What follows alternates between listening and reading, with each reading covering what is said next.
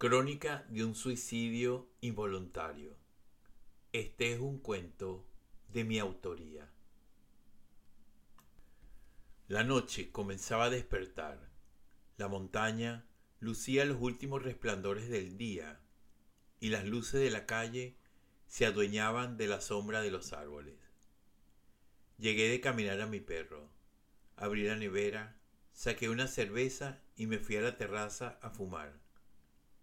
Al poco rato pude ver que, en el edificio de enfrente, un muchacho muy alterado discutía con una mujer. Mi amigo Carlos vive en ese edificio, justo debajo del penthouse, y me contó que allí vivía una pareja con su hijo. El muchacho era un adicto y ya había tenido varios incidentes de violencia. Fui a buscar otra cerveza.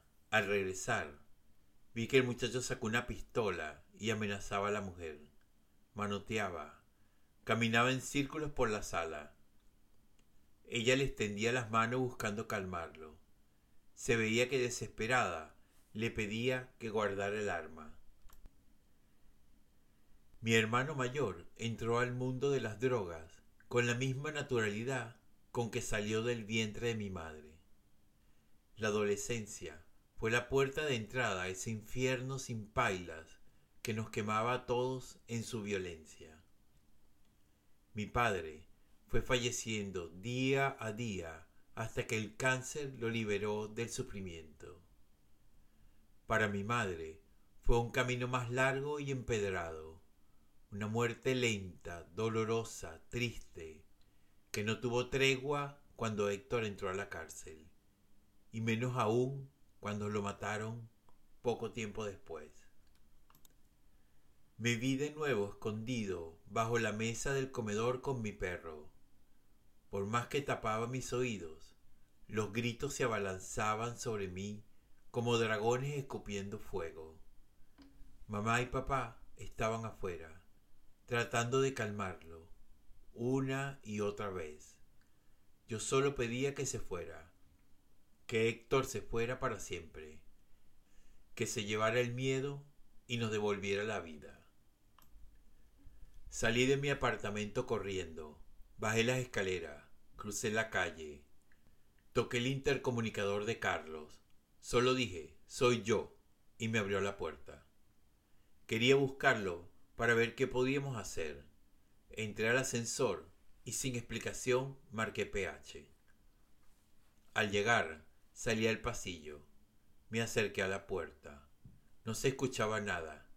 Giré la manilla y se abrió. Al entrar pude ver en la sala el cuerpo de la mujer tendido en el piso, ahogada en un charco de sangre.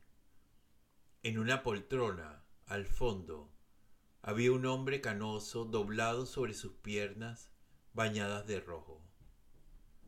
El muchacho estaba en el sofá cerca de la entrada. En la mesa de centro reposaba una pistola, unas pastillas blancas derramadas de una bolsa plástica y restos de marihuana. Me vio parado allí y no dijo nada. Terminó de enrolar un porro y lo encendió. Saqué mi celular para llamar a la policía y entonces dijo, ya no me joden más estos viejos pajugos. Aspiró profundo y cerró los ojos. En ese momento salí de mi escondite debajo de la mesa. Pude ver a mi madre tendida en el piso ahogada en el sufrimiento y mi padre rendido al dolor. Caminé al sofá.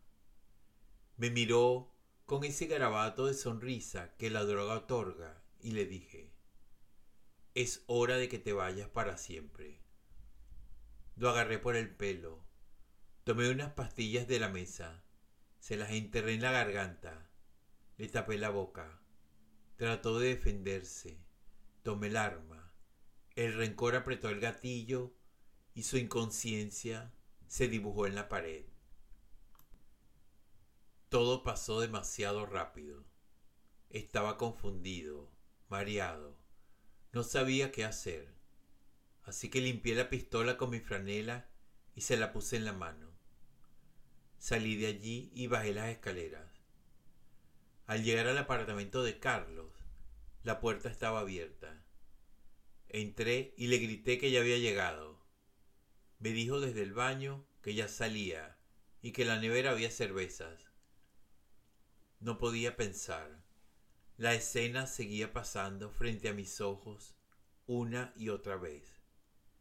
La cabeza me iba a estallar. Las manos me temblaban. Fui a la cocina. Me lavé las manos y la cara. Me sacudí la ropa. Me serví un whisky y otro y otro. Me fui a la terraza a fumar. Épale, pana, ¿cómo andas? Tardaste en llegar. ¿Subiste por las escaleras? Déjate esa pendejada. El ascensor es gratis. Verga, estás pálido. ¿Te sientes bien? No sé. Creo que es la tensión. O el colesterol. O seguramente sea la falta de whisky. ¿Ana Julia está aquí? No, está con su mamá. Déjame servirme un trago y te acompaño. En ese momento recordé que iba a llamar a la policía y busqué mi teléfono, pero no lo tenía. Carlos regresó y le dije, tenemos que ir a ver cómo está eso allá arriba. Yo vi desde mi terraza que había una discusión. El muchacho tenía una pistola en la mano y me pareció escuchar un disparo. ¿Tú no has escuchado nada? Yo no he escuchado nada, pero tenía el aire acondicionado y la música. Esa gente siempre tiene peo. Ese carajito va a terminar matando a esos viejos. Deberíamos subir y ver que todo está bien. Eso pasa siempre. Después de un rato se calma y se va. Yo no creo que siempre sea así. Yo voy a subir. Estoy casi seguro que escuché un disparo cuando venía subiendo. Si no pasa nada, está bien. Pero no me puedo quedar tranquilo sin hacer nada. Bueno, dale, subamos. Tocamos el timbre y decimos cualquier vaina cuando salgan. Subimos al PH. Al llegar la puerta estaba semiabierta. La empujé. Le dije a Carlos que esperara. Entré y la escena seguía intacta. El cuerpo en el piso, el otro en la poltrona, el muchacho en el sofá con el tiro en la sien. La pistola seguía en su mano. Mi teléfono en el piso. Lo agarré y lo metí en mi bolsillo. Un llanto de bilis se revolvió hasta mi garganta y me salí del apartamento.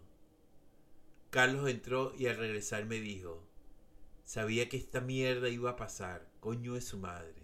¿Estás bien? Voy a llamar a la policía. El Nacional, Caracas 20 de marzo del 2010. Fin de semana sangriento en Caracas. La noche del sábado fueron encontrados los cuerpos de tres personas en el edificio Zoe de la ciudad capital. El detective Gómez, de la Policía Científica, declaró que se habían encontrado los cadáveres de tres personas, dos de ellas presuntamente asesinadas, y el cuerpo del presunto asesino, quien al parecer se quitó la vida después de cometer el crimen.